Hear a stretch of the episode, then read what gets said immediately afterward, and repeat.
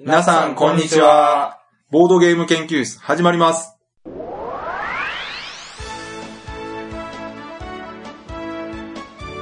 このウェブラジオはボードゲーム歴の浅いメンバーがボードゲームについてワイワイガヤガヤ話す内容となっております。私が第一研究員の川崎です。第二研究員の吉田です。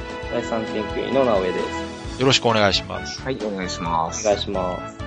いやー、久しぶりですね。そうですね。うん。なんか随分話してないような気がします、ね。そうかな。一週間空いた。まあ前回ちょっとお休みという。はい。はい。で、まあ久しぶりにね、うん。なんとかこう、忙しい合間を縫って、はい。3人で、こうやっぱね、いい年したうん。大人がですよ、はいはい。時間合わせるってすごい難しいっていうことをやっぱり 分かってほしいですよね。まあね。確かに。うん。今までこう、やっぱり続けられてたのがはい。頑張ってたなっていう。まあそこそこ暇やったってことですね。いや、違う違う。で、まあ、とりあえず今回、はい。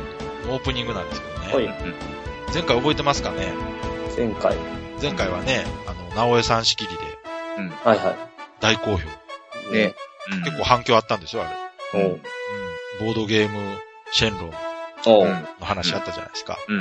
あの時にオープニングでちょっと話したんですけど、はい。まあ、デジタルゲームの話してですね、えー世界最大のゲームショー、E3 があるよ、みたいな話うん。をしたんですけど、まあ、それが今週ありました。行われました。うんはい。でですね、あの時私ちょっとこう、いまいち盛り上がってないな、みたいな話したんですけど、うんうんうん。実際ですね、あのー蓋開けてみると、うん意外と盛り上がりましたね。うん。僕も結構見ました、動画で。しょ、う。うんん。あのー最近は、まあ、E3 ってその、正式名称がですね、うん Electronic Entertainment Expo。うんあ、それで E3 なんはい、ですね。E が3つ並んで E3 っていう。なるほど。まあ、お日本でいうところのあの、東京ゲームショーっていうね、うんうんデジタルゲームだけ集めたショーはいがあるんですけど、それのもう、世界規模の大きい版みたいなんで、うん毎年開催されてるんですが、うんまあ、それが今回も行われてですね、うん。はい。最近はその前に、あの、各メーカーが、あの、事前にね、うんうんうん。情報を発信するっていうのがもう定例になってまして、うんうんうん。今回もあの、大手のマイクロソフトとソニーとニンテンドーがうん。うん E3 直前に独自に、あの、発表するっていう。ことがありまして、うん。今までベールに包まれてたですね、うん。Xbox One、うん。PlayStation 4っていうのがうん。かなり細かく具体的に発表されて。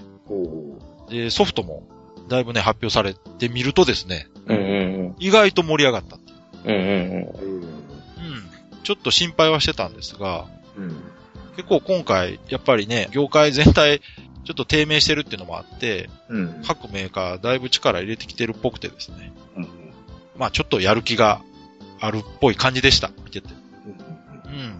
なんか気になったゲームとかありますか？気になったゲームどうかな、まあ、大体がね、うん。うん。今出てるゲームの、まあ続編とか、はいはい。うん。がやっぱり多いんですよ、どうしてもね。うんで、特に海外のメインっていうのは、あの、FPS、いわゆる主観視点っていうあの自分のね、うん手とかだけが見えて銃持ってこう、バリバリ戦争するみたいなゲームが主,、体になってるんですけど、あれのうん最新作とかがね、うん。どうしても多いんですけど、まあ、あとはそれぞれのハードでしか遊べないゲームっていうのをまあ、お互いのメーカーが推してて、うん。ううんんうん。まあそこも主流としては、あの、箱庭ゲーってやつですかね。ほうほうほオープンワールド。そうです、オープンワールド。あの、うん一個、すごい広いマップを用意して、う。うんうん。その中を自由に動けるっていうのを売りにしてるゲあーム、がオブリビオンみたいなやつですか？そうですね。うん。まあ個人的に、やっぱり私としては日本のメーカーに頑張ってほしいということで。まあそれはね。うん。メタルギアすごかったですね。はいはいはうん。うん。メタルギアあれは何かな ?5 になるのかな？あれはね、い。うん。ほんと世界のメーカーにも負けないぐらいのクオリティでしたね。ほうほうやっぱすごかった。ほうん。だから、ああいうの見てると、ううん。言ってもね、コナミってすごい大きいメーカーですから、やはいっぱ。りああいうメーカーが日本の代表としてハイクオリティなものを作ってもらわないと、はい。ちっちゃいメーカーはね、どうしてもう。勝負できないですから。うんうんうん。まあその分アイデアで勝負すればまだまだ十分ね、いけるとは思ってるんですけど。はい。まあとりあえずハイスペックマシンっていうかね、次世代機の初めに発表されるゲームってすごくこう、グラフィックが綺麗なものっていうのがどうしても集まるんで、うんうん。しょうがないんですけど、まはい。あ、その分見た目華やかで良かったですね。ただあれどうなんかな？普通の人が見て、すごいグラフィックが良くなってるって思いますかね？もう。前とほとんど変わってないんじゃないかなって気もするんですけど。なんかでも臨場感がちょっと増したような気がします。うんなんか、なるほど。その、空気感というか、なんか舞い散る粉塵みた。いなものとか。あの、単純な、その、例えば、人が丸くなった、カクカクしてたのが丸くなったっていうのじゃなくて、うんうん。なんかリアリティとか演出部分が強化されてそうそうそうる感じがね。ははうんうんそれはもうもちろんね、うん。そういうことを意識してるとは思うんですけど。うんあの、僕、バトルフィールド4の動画見て、すごかったな。やばいなと思ってあれはね、あの、バトルフィールドって3の時も大概すごい話だったんですけど、はい。4もすごかったですね、確かに。うんあれは本当どこまで天井知らずなのかなもうだいぶね、行くとこまで行ってるから、もうこれ以上うん変わらんのちゃうかなと思うんねですけど、うん。まあ、まだまだ突き詰めていけば、いくらでもリアルになるのかなと。は怖いですね。ね、あの、でもあの違いって、い。うん。やっぱわかるもんなんですかね？どうなんですか？やっぱ、直江さんなんかまだゲーム遊ぶ方の人だから、そういう風に気づいてるのかなと思うんですけど。なんかでもやっぱり、ちょっと前のゲーム遊ぶと、うん、あ、なんかちょっと古いなって思いますそうですね。あの、比べるともちろんね、うんうんあの、わかるんですけど、うん。あれだけをパッと見たときにすごい変化してるって、あの、プレステ1から2行った時ぐらいの変化ってないでしょ、やっぱり。ああ、まあそうですね。まあでもその、なんていうんでしょうね。この、その場の雰囲気もちょっとあれじゃないですか。うんうんうん。新しいもんがこう大々的に発表された。うん。あの、特にあとライブっていいですよね。うんうん。生放送大きいなと思って。そうですねう。ん。私もあの、生放送で見てたんですけど、うん。あれがね、やっぱドキドキしますね。うんうん。同時通訳でこう、おーっていうこう、驚きうんと興奮があるというか。うんうんまあ、録画で見てもね、面白いんですけど、うん。うん。やっぱり生でその、みんなとその瞬間を共有してると思う。うん。ツイッターのね、タイムラインも盛り上がってますもんね。うんやっぱ、おーこれ来たかみたいなね。うん。あと個人的にあの気になったのはマッドマックスのゲーム化っていうのがもうこのね。ああ、ありますね。なんかこう、北斗の剣みたいな始まったな 何かなここに来て、マッドマックスかよええと思って。まあ、一応ね、あのー映画、実は撮ってるんですよ、最新作。え ここに来て。まあ、それもすごい話やなと思うんですけど。んナンバリングで言うと4になるのかな？マッドマックス4。撮ってるらしいんですよね。でもしかしたらそれとタイアップでゲーム化してるのかなっていう気もするんですけど。まあ何しろ、うん、隠し玉、まあ、一部の人にとっては隠し玉だったんじゃないかなって。ー、うんうん。まあどんなゲームかわかんないですよ。また全然あの、ムービーしか出てなかった。確かに。まあまあ、というわけでね、はい。ひとしきりも今回もうん。盛り上がった感じで。ね、そろそろエンディングですね。前回と同じですよ、これ、うんで、今回はですね、テーマ、はい。本編本編本編。ははですね、はい。まあ、あれこれ、おでもあれこれと。出た出もう、た。もう話したいこともいや違う違う。逆ですよ。話したいことがいっぱいあるときはこのあれこれしてしまうんですよ。ははは。まあいろいろとね、それぞれの、はい。あの、こう2週間かな、1週休んだから。はいまあ、。2週間であったことなり、うん。なんか遊んだゲームなり話はいはい。してもいいんじゃないかなとうん。いうことで。いいでしょ、それぐらいで。いけますか？まったり、いや、ま、まったりいけばいいまあ。まあまあね。別にそう無理してね、面白いことをうん。言おうとすることがまず間違ってるわけでな、るほど。はい。日常をね、うん我々の日常を切り取るつもりではいはいはい。いけばいいんじゃないかな。なるほど。ということでよろしくお願いします。はい。よはいろしくお願いします。お願いします。ではですねうん、じゃあ私から、はい。あのね、先週ね、はい。まあ更新なかったんですけど、うん。土曜日ぐらいにね、はい。ついにカフェミープル行ってきましたよ。あ、うん。ほうほうほう。それはカフェミープルさんを目的に行かれたんですか？あのね、はい目的は、はい。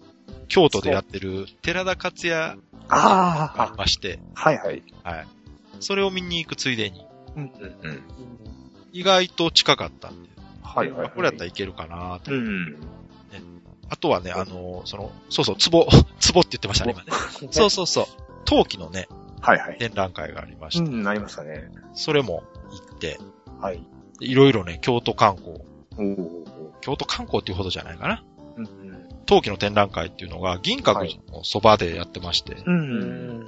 銀閣寺も行ったことなかったから、あ、そうなんですね。行こうかなと思ったんですけど、まあ、はいやっぱり人もそれなりにいるし、あと入場料を取られるんで、まあええかと思ってなるほど。行かなかったんですけど、はい。あ、でですね、はいはいはい。そうそう、カフェミープル行ってきたんですよ。う。うんん。駅から、えーだから出町柳駅やったかな？あ、京阪の出町じゃないからですね。そうそうそう。はいはい。からやったらすぐでしたね、意外と。ね、近いですよね。そうそう。うんなんか周りがね、そういうおしゃれなお店っていうかなんか、街屋改造したようなお店とかがはい。ちょこちょこっとある感じの場所そうなんで。そうなんですよ。う。うんうんうんいい雰囲気でしょ？そうですね。うん。ちょっと物静かでね。そうそう、最近流行りの、うんああいう、こう、なんて言うんでしょうね、おしゃれなお店がうん。増えてきている場所、スポットというかね。はいはい。あの学校、同志社大学でしたっけ？うんうんうん。が近くにあって、はい。学生さんも結構いるようなとこでしたけど、うんで、行ったらですね、はい。もういきなり知ってる人がいまして、ほう。どなたか。あ、棚屋さん、はいえ高間ヶ原のね、棚屋さんはいはい。と、あとはあの、もう、うん。他3人で、は4人でテーブルでゲーム遊んでたんですけど、はい。もう皆さん見たことある人で、ほんと狭い。いなと思って。うんうんうん。で、あとは、まあ、店長のね、ネイトさん、ニートさん。うんはい。うん、もちろんいらっしゃって、うん。で他ね、お子さん連れで来てるカップルの方が遊んでたりとか、はいはいはい。あとは友達同士で来てる3人組が肩遊んでたりとかね、うんうんうん。結構もう私が行った時でもテーブル3択埋まってましたから、うんまあ、ゲームスペースというよりもね、こうカフェですからね。いや、でもね、カフェというかゲームがっつり遊んでましたよ、みんな。まあやっぱりあ。まあ、お子さん連れでも入りやすいっていう雰囲気ではありますよね。まあ、その時うん。来てた方たちっていうのはもう、はい。明らかにそのゲームを遊べる場所って分かって来られてる方ですね。あ、そうなんですね。どう見ても。私行った時はね、今あの、中年の女性の方お二人がね、うん。全くゲームの関係のない話されお茶してましたか？そう、お茶してました。なるほどね。う。うんん。そういう方もいらっしゃるとは思うんですけどね。うん。でね、あの、はい。まあ私、その時嫁と二人で行ったんですけど、はいはいはい。もうここぞとばかりにね、うん二人用のゲーム遊びましたよ。うんうん。めっちゃ久しぶりでしたわ。あの、はい。私も最近ボードゲーム全然やる機会がなくて、はい。で、前からずっと気になってて遊べなかったね。はい。ガイスターをやりました。それね、へえあれ。さ、私ね、うん。前回カフェミープルさん行った時に、はい私もあの、嫁と行ったんですけど、うんで、二人用のゲームで嫁とできるゲームなんかないかなと思ってね、でガイスターありますか？って聞いたんですよ。うんそしたらガイスターないですと。おうだから、ね、あの、次来られる時までに、じゃあ入れますよっていうふうにおっしゃったんですよ。吉田さんのリクエストで入ったんですか？そうですね。あらー。ああ、入れていただいたんですね。入ってました、入ってました。で、私が行った時、はい。まずそれを遊ぼうと思ってたんで、はい。で、棚があってね、そこにこう置いてあるんですよ。ね、そうですね。はい。で、ネイトさんが、え、ここがだいたい二人で遊べるゲームですと。で、ここが、まあちょっと時間かかるやつです、みたいな。で、うんわからなかったら聞いてくださいね、みたいにね、うん最初言ってくれるんですけど、で、見たらはいガイスターがなくて、はい。うん。あらと思ったら、そのうん、お子さん連れのカップルの方がね、遊んで。て、はいはい。まあ二人でね、遊ぶにはちょうどいいから。うん。で、その人たちが遊び終わった後に、まあ遊んだんですけど、はいはいはい。どうでした？いや、あの、やっぱ、さすがにその名前を聞くというか、うん。有名なだけあって、よくできてますよね。ね。ルールシンプルで。あれなんかね、カップルとかね、その、夫婦とかね、うんうん。こう、ある程度こう、相手を知ってる人とやると面白いって言いますよね。あー、なるほど。性格とか分かってたそうそうそうそうそう。あのー、そうですよね。ちょっとこう、情報を隠して、うん。お互いの性格読み合うみたいな部分があるゲームですもんね、あれ確かね。うん。そうそうえーで、遊んだんですけど、はい。私がちょっとインストミスってしまいましてね。はいはい。うん。で、ルール間違えたままで、結局、うんもう途中ではい。勝負がつかなくなって終わっ千日点になってしまったんですた。ね。そうなんです。うん。しまったなとここで気を取り直してですねお。何やろうかな。まあやっぱ二人なんで、うん。その時ちょうど見つけたんが、あの、はいアルパカパカパカですよ。おーこれ高間ヶ原の。高間ヶ原の新進気鋭のデザイナーの、そうそう、ペケさん新進気鋭の。ね新進気鋭うんの女性デザイナー。うん。もう今話題のアルパカパカパカですよ。はいはいはい。アルパカパカじゃないですよ。アルパカパカパカですよ。パカ、パカ三乗。そうそう、これね、あそのペケさん気にしてたんで、これちゃんと言っとかないと。うんアルパカパカパカですからね。うんうん。3回言うんですよ、パカパ3カ。回言わないといけないですね。でこれ遊んだんですけど、はいはいはこれもね、さすが、やっぱりよくできてますよね。い。おうー。ん。二人で遊んでも全然面白かった。うん。あ、二人用、二人専用ではないんですね。じゃないですね。えー二人から、どれぐらいやったかな ?5、6人までかな？うん。まあ、どんなゲームかっていうと、あの、アルパカの首をできるだけ長く伸ばして、うんうん。可愛くデコレートすると点が入って、点の人が勝ちっていうね、うんうん。ゲームなんですけど、はい。まあやっぱ絵が可愛いくてですね。うんうん。で、二人で遊んでると、その、はい。お子さん連れのカップルの奥さんの方が。何ですかこれって、こう、やっぱりはいはいはい。うんうんうん。人気あってですね。はいはい。アルパカのゲームですと。うんうん。アルパカの首伸ばすゲームなんですよ。いや、可愛い。ちょっと見てていいですか？ってね。ビジュアルに訴えるものありますからね。いやー、やっぱりもうパッと見のね、インパクトは、やん。っぱりありますよ。うん。うん。で説明書も可愛かったし、はい。なかなか好評みたいで、もう、うん。第一版っていうか、あれもう売り切れたんですよね、確か。うんうんうん。評価も高いですよね。そうですよね。うん。見た目だけじゃなくてね、もちろん、そうそうそゲームとしても、う。うん。あの、評判いいですし、いいいですね。や、これから期待ですよね。ニャンデミックもやってみたかったんですけどね。ヤンデミック、私やったことありますね。ああ、あれって、はいなん。か、まあ、名前から行くと、パンデミはい。ックのイメージなんですけど。そう、ペゲさんね、あの、ちょっと川崎さんのゲーム会に来られてて、あ、はいはい。で、その時に、あの、ちょっとやってみてくださいっていうことであ、れってテストの時ですか、まだ？テストプレイの時ですね。まあ、ほぼもうゲームは出来上がったんですけど、うんうんちょっとあの、えっと、ルールブックの方を、あの、ブラッシュアップしたいんでっていうことで、あ、はいはい。はい。で、やったんですけどね、あの、まあ、当の本人、ご本人は、あの、パンデミックやったことないって言ってました。え？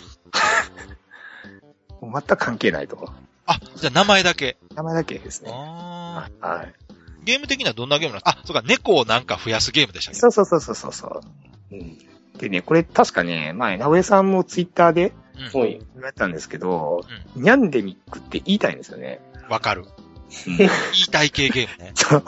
ピックテンとかと同じタイプニャンデミックって言いたいんですよ。言いたい言いたい。その辺ちょっとペケさんね、上手ですようね。ん。うん。パカパカパカもうもその要素があれば、いや、アルパカパカパカも言いたいですよ。うんうん。うん。言いたいっすね。言いたいですね。その辺のネーミング首一個つつなげるたびにパカ増やすってどうですかね。パカパカパカパカパカって数えていって、うん。わかりにくいな、でも。そうそうそう。ネーミングセンスもね、うんこう、キラリと光るものがね、ありうん確かに。はい。まあね、あの、女性に紹介するには、すごくうん。ちょうどいいゲームですよね。ねうん。男だけで遊んでるとちょっと可愛らしすぎる気もしますけど。うんうんうん。でもあの、ゲーム自体は結構ね、はい。本格的というか、ほうほうほう。見た目に比べると結構がっつり遊べる感じもあるかなっていう経気は。験のある人が遊んでも楽しい。うん。アブストラクトっていうほどではないですけどね。うんうん。運要素ももちろんあるんですけど。なるほど。で結構面白かった。で、結局その二つだけ遊んで、あとはうん。飲み物飲んでね、はい。ちょっと涼んで帰りました。あの時暑くてね。あそうそうそう。ーで、まあ、関係ないんですけど、はい。その時にもう一個行ったとこがあってですね。はいはい。あ、もう一個行ったとこっていうか、そのさっき言ったあの、寺田克也店があったうん会場っていうのが、はい。京都漫画ミュージアムっていう、ありますね。はいはいはいはいはい。あそこがもう最高にいいとこでですね。あそこはいいですよ。あ、吉田さん行ったことあります、はい、とありますよ。あそこめっちゃいいですね。素晴らしいですね。で、私行った時ってそのすごい天気良くて、はい。あそこね、芝生があるんですよ。うん。中庭みたいなところで。はい。でそこにみんな寝っ転がって漫画読んでんの。何ここと思って。めっちゃ気持ちよさそうでね。うんで、。中入ったら入ったで、はい。その、漫画の歴史コーナーとかね。うん。あの、1970年から2013年までの漫画の代表作みたいなのが並んでたりとか、うん。あとは漫画はこうやってできるとかね。はい。実際に漫画を描いてみようとか、うん。そういういろんなコーナーがあってですね。うん。さらにそこにある漫画はもう読み放題で、はい。うん中には椅子があちこちにあってですね。うん。で、子供連れだけしか行けないんですけど、あの、畳敷きのね、座敷みたいなはい。場所があって、そこは寝っ転がりながら読めるとか。うんいやー、すごいいい場所ですね。ね。うん。あの、入場料払ったら、あとはもう、はい。一日いてもいいってうんういうんうん。スタイルなんですけど、一日痛くなる場所ですね。あれ大阪に欲しいなと思って。京都行くまでのはい電車賃考えると、やっぱり漫画喫茶行った方が安いんですけど、大阪では。うんうんうん。あれ近所だったら本当はい。休みの日やったら行けるなと思って。おすすめですよ。これ京都はい住んでる方やったらぜひね、行ってうみてほしいなと。はい。うん。なんかね、こう漫画ミュージアムっていうとね、若干アカデミックなこうんうんう、イメージですけどね。うん。そんな堅苦しくない場所なんでね。あの、そこが良かったですね。あの、あるもの、やっぱり漫画って楽しんでなんぼなんで、うん。飾ってあるもんじゃないじゃないですか。娯楽ですからね。そうそう。それをだから好きなようにこう読んで、その寝っ転がって読んでるっていうのはすごくいい意味で日本っぽくなくてよかったなと思って。うん。なんか楽しそうで。まさにね、漫画の文化ですよね。やっぱこういうのをクールジャパンとしてもっとこう海外に欲しいなと思いますよね。うん。うん。ゆくゆくは、うんボードゲームミュージアムもね、ああ、いいですねそう。そうですよ。うん。エッセンってああいう感じのあるんですかね？ドイツ。あの、うん。あ、街にですか？うん。うん。図書館にあるんですよね。ボードゲームが。あ、なんかそんなん記事で見たことありますね。うん。まあそのほら、日本だとボードゲームを遊ぶスペースっていうのがあって、まあお金払って遊んだりしますけど、うんうんうん。例えばドイツだったら実はそその公民館みたいなところで自由に遊べたりとか。する環境が図書館にね、こう、置いてあるねらしい聞きますよね。うん。司書さんみたいなのがいて、うんあの、クラマーのゲームを遊びたいんですけど、とか言えば、こちらです。あ、本と一緒のスタイルで借りれるってことなんですか？っていう、どうなんでしょう貸しく、まあ、レンなんか図書館にあるって聞きましたね、確か。で、うん、っていう話を聞きましたね。でも図書館にあるってことは遊んでいいんですかね？そんなうるさくならへんのかな図書館で。盛り上がったら絶対うるさい。まあでもそういうスペースがあるんじゃないですかね。あやっぱあるんでしょうね。うん。でもなんか図書館にあるっていうのがいいですよね。なんかこう、ね根付いてますよね。遊。び、娯楽としてそういうポジションにあるっていう。うん。だって日本の図書館にテレビゲーム置いてるかっていうとなかなかね、うん。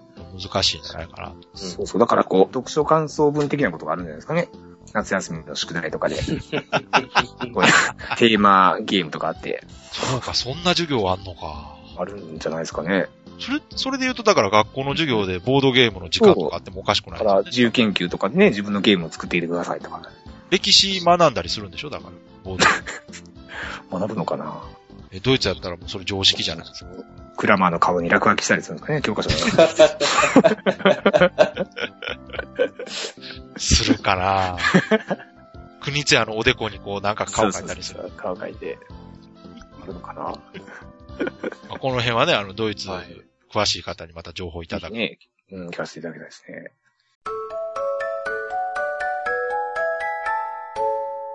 じゃあ、吉田さんとか直江さんなんかあります、なべさんあるんじゃないですか？えあすなんでしょうさっと振ったね。さっと。特に、はい。最近何もしてないですかね？あるでしょ？つい最近のホットな、そあ、あの、う。はい。網戸にすだれをつけました。そんなこと聞いてないね、誰も。そんな、すごい個人的なこと聞いてないから。iPad、iPad、iPad、あ、はい Apple、Apple。そうそう。あの、WWDC ですか？ああ、まあそれも、まあまあ、それもまあ確かにね、ホットな話題ですけども。うん、うん。じゃなくてよ。じゃなくてえ、ま A がつくでしょ、A が。A のつくなんかあるでしょ？すごい振りやな。アップルも A やけども。農農場的なやつでしょ？そうそうそうそう。あ異常的なやつ。うん。ね。みんな知ってるわ、もう。いいですよ。そう。そうそれを言おうって言ってたじゃないですか。うん。アグリコラ。うんで。すよね。うん。あのー、前からちょっとね、はい。情報出てたんですね、あれも。情報はもうかなり前から出てますね。出るよって。去年、本本来であれば去年リリースされてるはずですからね。伸びてるんですか、じゃいるんで多分すよ。2年前ぐらいちゃいますかね。最初に出る予定やったんで。ねあ。そんな前か。かもしれない。だいぶがっつり作ってるんや。えはい。でね、あのーはい前テーマでやりましたよね。あのーボードゲームとデジタルゲーム。ああ、ありましたね。iPad とかそういうので遊べるボードゲームが増えてるよという話しましたけど、で、今回、はい iPad、iPhone で遊べるうん。ゲームとしてあのもう、はい。誰もが知ってるアグリコラがえーまさかのね。満を持してうん。発売されたと。はい。で、直江さんね、なんか値段の予想してましたよね。してました。うん。2000円とか言ってた。2500円。2000円なら買うやなって、うんうんうん。うん。と言ってたらかなり安かったです。安かっねた。あれびっくりですね。あれ、今のユーロで換算してもだいぶ安いでしょ。んうんどどういうことですか？いや、だから、あれユーロじゃない、ドルドルです、ドルです、ドルですドルか。ドルですね。でもそっか、ドルで言っても安い。まあだから6ドルですよね。そしたら。6ドル。安いな。安い。まあだから、ハンバーガー、ハンバーガーぐらいです、ハンバーガー。生での、だからね、ボードゲームアプリの中では、あの、カルカソンヌがね、うんまあ、今はちょっと安くなってますけど、はいその1200円っていうのがやっぱりあらうんうん最高値だったんですけどね。まあそれを越すだろうっていう予想は、私もそれぐらい行くんじゃないかなと思ったんですよね。そうですよね。あの、どうしてもそのボードゲームとして考えたときに、実際のコンポーネントとかね、はい。値段でいくとアグリコラ高いですからね。多いですから、はい。で、開発期間もね、超長かったですから。ねそうですね。うん。それがなんと600円。だってね、ね。驚きですよ。もう、そのチェックしてたボードゲーマーの人たちはもう、はい。今だということでどんどんダウンロードしてますね。もちろんですよね。ローカライズされてないのね。日本語化されてないわかるんですね。まあ、されるあてもないでしょうけどね。うんそうですね。うん。うん。で、まあそれが、えーいつだったかな ?6 月の、一昨日ぐらいですかね。12じゃないですかね。うん、12日ぐらいかな、はい。配信されて。うん。でも早速、まあ、我々3人はみんな落とした。もちろんね。はい。はい。遊びました？私はそうですね、ソロゲームを何度か。直江さんは？スノーも一緒でソロをうん。どうでした？手応えは遊んでみて。どんな感じ？こう、まずね、うその、まあ、まあ、ゲーム自体はアグリコラなんで面白いんですけど、うん今回その出してるメーカーっていうのが、あの、 Playdek っていうメーカうんうんうん。ー。はい。で、ここが出してるアプリっていうのがね、うん。今までで言うとその、 Ascension ああ、はいはいあとフードファイトとかね。い。なるほど。からあとまあ、 Penny Arcade っていうまあ、デックビルドのゲームあるんですけど、まあ、かなりね、このアプリの出来がね、いいんですよ、すべほうて。ほうほいうことでもかなり期待をして、今回ダウンロードしたんですけど、うん。なんかゲーム性というかね、その、デジタルゲームならではの、うんこのアレンジっていうのがね、このメーカー素晴らしいですよね。ああ、なるほどね。その、はい。ただ単に移植っていうかそのままでやるんじゃなくて、はい、デジタルになったからこそっていう。そうなんですよ。だから、そのアグリコラのこう、ボードに慣れてる人からすると、うんうんうん。若干ちょっとね、うんボードのこう、並びとかね、雰囲気も違うんですね。あ、変わってるんですか変り？わってるんですよ。ただ、こう、羊が泣いてたりとか、う。うんんうんうん。そうそう、そこのおさんがこう、ちょっと動いてたりとか、おー横デジタルならではのアレンジがね、素晴らしいですよね。へえ。雰囲気すごいです。うんうんうん。レスポンスとかもいいですか？レスポンスはどうかな？まあ、若干ね、AI は、うん、考える時間が長いかなっていう気はすああ、やっぱ考えること多いからかな、やっぱり。うん。まあでもソロゲームなんかだとね、サクサク進みますよね。うん。うん。あれってオンラインでも対戦できるんですよね？対戦っていうか。ますね。うん。やってはないですけど、はい。うん、で、あれですか？対応人数も、あの、元のゲームと同じなんですかね？そうですね。一人から5人までやったかな。うん。うん。あって、で、一つびっくりしたのが、うん。そのアグリコラってあのー最初にね、職業のカードと、はいあ。の進歩カードっていうのがね、ははは。配られるじゃないですか。はい。で、7枚7枚を使用するんですけど、うんその、その配り方にいくつか、この、それルールがあってまあ、いわゆるあの、配り切りってやつですね。あ、なるほどね。はい、7枚ずつ配るうんっていうのと、あとその10枚配って、こう、使わないものを3枚うん選んで捨てるっていううん。うん方式と、あと、あの、いわゆるドラフトうんですよね。1枚ずつこう選んでいって、この人に回していくっていうね、はいここのルールが全て入ってるんですよ。おすごい。はい。それって公式なんですか？そのルール自体。これどうなんでしょうね。それはみんなが遊んでいくうちにそういうルールが出来上がったみたいな感じですか？公式やったんちゃいます？多分。多分公式やったと思いますあ、よ。公式なんですか？うん。じゃあそれもちゃんとあうんの再現されてると。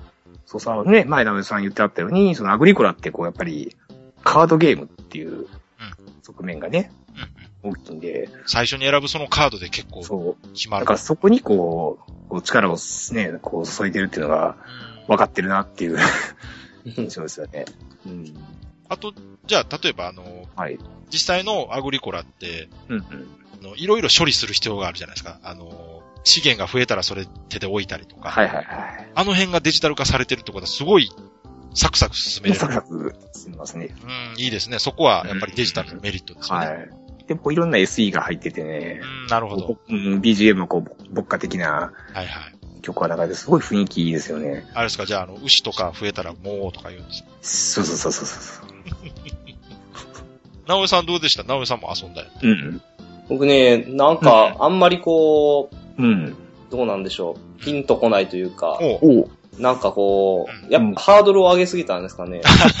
実際出てみたら、まあまあまあ、こんなもんか、みたいあな。、はいはい。じゃあ、まあ、それはだから悪くもなく、そうです、そうです。全然決して悪くないんですよ。う。うんんうん。ただ、なんか遊んでて、まあこんなもんか、みたいな。かもなく、不可もなく。なんかこうデジタルゲームとして見てしまうと、うん。物足りない。ちょっとルールが煩雑すぎるんかな。で、UI がやっぱりこういろいろ画面切り替えなあかんのが、ちょっとめんどくさいなさすが。さすがですね。やっぱりあの、奈良さん、はいテレビゲームも遊んでるから。なるほどね。そうね。うん。ああ、それはでもあるかもな。うんあの、ボードゲーム知らない人があれを見ると確かにね、うん。そのなんでこうなってるんだろうって思う部分はあるでしょうね。多分うん。うんそっかそっか。元を知ってる人からすると、うん。なんでもないことなんですけどね。うんうんうん。まあでもどうかなあれ、元のアグリコラを知らん人が、あ、でも名前だけ知ってて、う。うんん。ゲーム買おうと思ったらね、やっぱ何千円かしますから、600円やったら買ってみようかっていう人はいるでしょうね。あ、でもね、あれをね、全くその、アナログをやったことない人が、か。あれを一からやるのは結構敷居が高いんじゃないかなと。そうですね。まず、日本語化されてないっていうのもあるしそうなんですよねますからね。うん。うん。そうかそうか。まあ、あの、好きな人はね、確実にもう買って損はないゲームなんでしょうけどね。うんもちろん、もちろん。ね、一人でずっと練習できるというか、いちいちね、ひあの、部屋で広げなくてもいいわけですからね。そうですよね。うん。いや、いいんじゃないですか。あれ、なんか、ランキングとかあるじゃないですか、アプリのね。ああ、ありますね。うん。あれでも上の方に来るんじゃないですかね。ああ、どう日本だけじゃなくて。て多分世界中で売れるわけでしょ。うんうんうんうんうん。すごそうだなぁと思って。まあ、これよかったらね、あの、興味ある方は、まあ、ね興味ある人はもう多分ダウンロードして、まあ、これ聞いて買おうって人もいないでしょうけどね。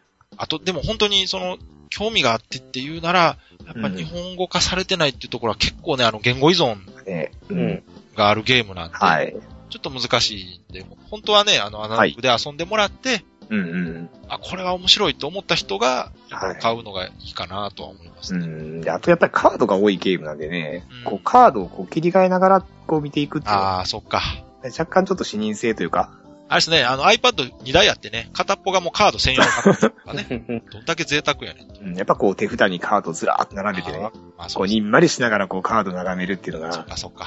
楽しみの一つですからね。そうですね。あの、やっぱりうんアナログのいいとこの一つですもんね、そこがね。そうそうそうそうそう。うんうん。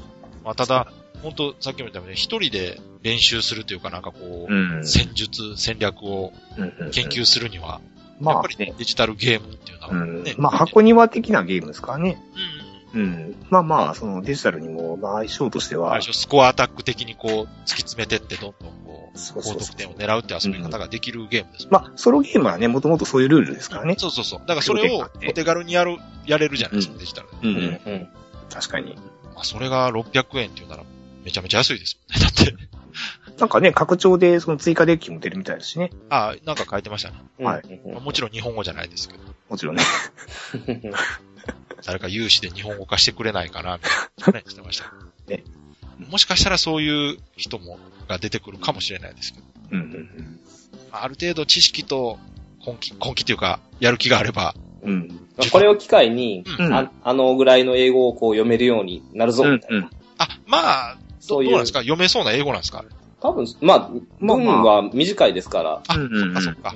単語は、もしかしたら難しいのもあるかもしれないですけど。ね。じゃあいいですよね。あの、うん英語の勉強にもなるし。まあだからね、その英語って言ってもその一般英語というよりも、こう、ゲーム用語の英語ってあるじゃないですか。あれまた特殊なんですよね、ね、こう、ディスカードとかね、と。うんうんうん。うん、バニッシュとかね。はいはいはい。はい。だからまあ、ある程度読んでいくと、そのね、うん、その、アグリコラの中で使われている英語ってそんなに多くないかなっていうああ、そうなんですか。印象なんで、うん、やる気があればなんとかなるのかなと。そうですね。それが今週の一番のうん、話題ですかね。ね。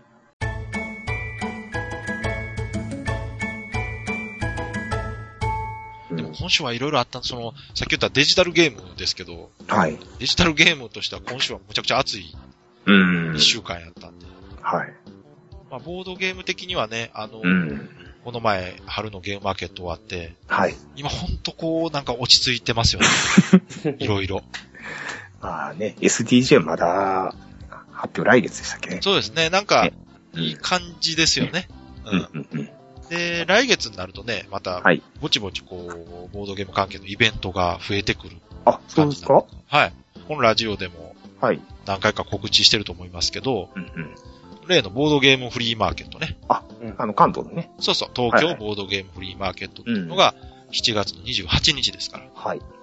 であとは、えー創作ゲームのアートワーク展第2回ね。京都ですね。創作ゲームのアートワーク展。これが7月1日からうんうん。1ヶ月ありますうんんで、そうですね。7月はね、ぼちぼち、はい。なんか、えー東でも西でもそういうことがうん。増えてくると。なるほど。って言ってる間に、秋のゲームマーケット、はいまあもうちょっと先かな。うんうんうん。まあ、関西で言うと、はい。9月にまたボードゲームフリーマーケあット、が。ありますんで、はい。あ、でも次のゲームマーケットまでは結構間空いてるなありますね。だからまあ9月にフリーマーケットありますから、うそこでまた出店しようと思うと相当またコード感とね、積んどかんとましたね。ダメですか？ら。フリーマーケットのために買う。ね。ボードゲーマーの鏡ですよ。そうですよ。あでもいいですよ。これぐらいが、あの、3月4月はなんか、むちゃくちゃ忙しかったような気がします。うん。なんかすごい慌ただしかった感じがうん。しますけど。うんまあ、だから我々もね、7月はちょっと夏休みということでね、うん。1ヶ月ぐらい休んで、はいねゆっくりうん。してもいいんじゃない？か。まあ、ボードゲームはしてますけどね。そうそうそう。はい。あんまり、うん。また、休みが増えてくる。まあね収録の数が減れば、まあその間ボードゲームをしてると思ってもらえたらね。あ、そうですよね。うん。そうそうそう。そうそうそうそう。そういうことですよ。そう。そう、いうふうに。そういうふうにね。はい。大丈夫、心配ししなくても大丈夫だよ。僕誰に言ってるんですか？何のフォローなんかがよくわからなくなって、自分で言ってて、何やろ？う何に対して気を使ってるんだ一応ね、あの、はい毎週更新楽しみにしてくれる方とかも。いるみたいなんで、やっぱりね。ね、生存確認できないんでね。そうですね。うん。で、まあ、私たちが休みの時はですね、はい。他にもたくさんボードゲーム、ポッドキャスト、ラジオありますからね、もうね。ぜひそちらの方を聞いていただいて、はい。まあ、よかったらボードゲーム研究室の過去回もね、うんうんうん。見ていただいてもいいかなと。はい。今回もうなんか気がついたらエンディングになってましたけど、うんうんうん。こんな感じでいいですか？なんか他に言いたいことないですか？あの、最近、はいその、アグリコラ iPhone でも、あいや iOS のうん iPhone、iPad でも出ましたけど、はい。あの、昔、鍋さん、うん。今は、はい。鍋さん。うん。鍋さん、あの、おタスラジおっさんのブランチでした。あ、そうそう、昔はタッカはいラジ。そうそ。そううそうそうそう。今はね、タスさんのブランチっていう、はい。ポッドキャストやってます。うん。と、あの、アグリコラ of the Dead の話出たを。懐かしいですね。ね。うん。これ言ってもいいかな鍋さん的にこれ触れられたくないんじゃないかなあ、でももうなんかね、ツイッターでも完成間近というようなおコメントもありましたよ。うん、で、その、僕はね、早くもね、うん。その続編を見つけてしまったんです。こと、ちょっと待って、またなんかよくわからんこと言い出したよ。なんか言アグリコラ of the Dead 2が、2ね。もう、ど、どういうこと？あのデジタルゲームなんですけれど、はい。Xbox のうん。Live Arcade ってあの、ダウンロードで遊べる、うん、ありますね。はい、ゲームの中にですね、多分アメリカのゲームなんですけれど、うん。 State of Decay っていうゲームがうん。ありまして、はい。ゾンビがテーマのゲームなんですけれど、うん。この遊んだ感覚がですね、それもあの、オープンワールドのゲームでさ、さっき言ってた。ん。これが遊んでみると僕の考えてたアグリコラ of the Dead にうん。かなりこうフィットするんです。アクションゲームじゃないってことですかいや、アクションゲームはアクションゲームなんですけれど、自分の拠点を作って、あほうほう。で、アクション何かこう資材を集めに行くだったり、ほうほう。仲間を増やすだったりを、ほう。うん。このまあ、FPS なんですけど、こあ、FPS なんですね。うん。う、はい。あ、TPS やったかな ?TPS ですわ。うんなんですけれど、その、自分で行動を決めてそれを実行して、うん。で、資源を集めたりうんするんですけれどその、1日が経つとその必要な分だけ資材がなくなるとか、なんかリアルタイムシミュレーション的な。そうなんですよ。そういう要素があって、えほうほうほうほう。これはまさにアグリコラ of the Dead やな、ほうほうほう。とすごく思って、うん。今ちょっと楽しく遊んでるんですけれど、これは、鍋さんもちょっとうかうかしてられないですね。顔かせられないですね。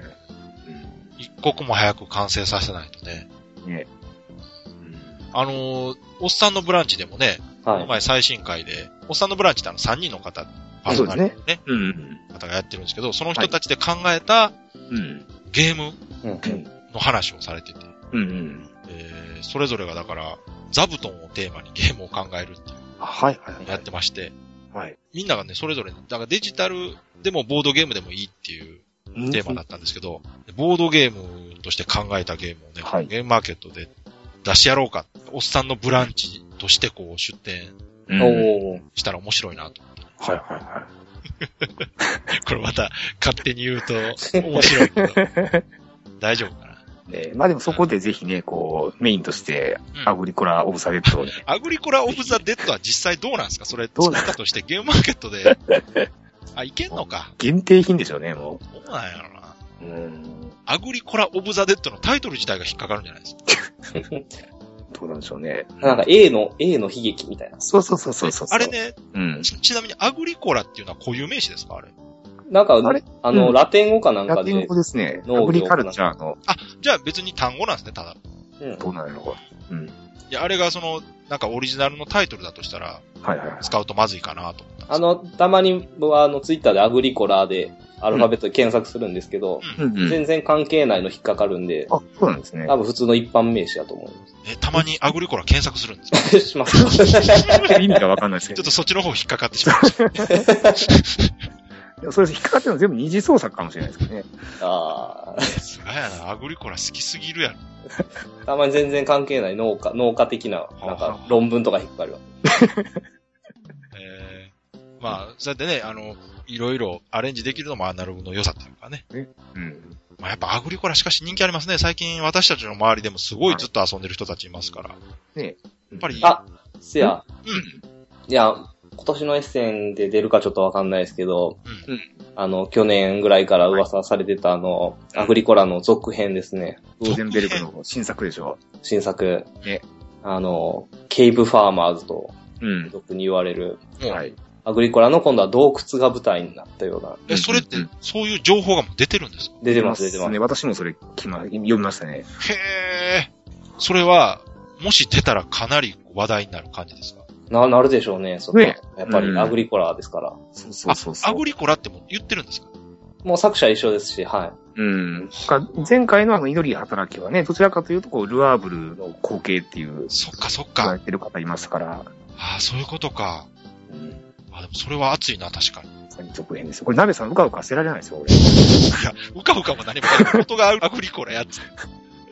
そうか。ちゃんと時間かけてあの開発してますから、きっといいものが出てくるんじゃないかなと。いや、でもそれは、やっぱりアグリコラ好きな人としては楽しみですよね。そらそうですよ。そりゃそうです。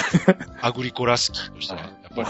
川崎さんが楽しみでないことがびっくりですよね。え、だって私そのアグリコラやっぱそんな遊んでないですからね、まだ。そうです一回しか遊んでないから。うん。ただ一回遊んだだけでもう十分面白さはわかる。もう、なんかいっぱいっていうね。いやうん、あの、ハマる人がいるのはわかりますね。あれ本当よくできてると思いましたね。うんうんうん何回もあんなに長いゲームなのに何回も遊びたくなるってやっぱりすごいなと。うんそっかそっか。川崎さんの好きそうな要素もあるみたいですよ。どういうこと？ですかこう RPG 的な。あ、成長するんですか？ちょっとね、あんま詳しいことわかんないですけど。うんうん。へえ。でもなんか今そういう成長って聞くとどうしてもこうテラミスティカを思い出すんですよね。なんかああ、テラミスティカでも要成長要素？なんか種族だってちょっと強くなったりするじゃないですか。能力が上がっていったり。テラミスティカはでもな、やっぱアグリコラに比べると難しい気がするんよな、やっぱり。うんうんうん。要素が多いよううな気がする。ん、まあ、若干、こう、もう、公開情報が多いですからね。うんうん。うん。で、あとはやっぱ牧歌的じゃないですもん。国家的ではないですまあね。テーマが全然ね、違いますから。ね。うん。まあ開拓っていう意味では一緒ですよ、でも。あ、そっかそっか。うんうんうん。そっか。うんああ、でも、まあ、まだまだ、だからアグリコラ本当これからもずっと続きそうですね。うん。ね。うん。またぜひ2回目やりましょうよ。やりましょう。あの、ね表のボードゲームの代表といえば、カタンとかね、はい。よく言われますけど、うんうん。ちょっとこう中級者以上のやっぱボードゲームというとアグリコラっていう人が多そうですよね、やっぱり。うんうんうんうん。好きな人も多いし、実際、そうそうそうそ遊んで、う。うんあんまり面白くなかったっていう人聞かないですもんね。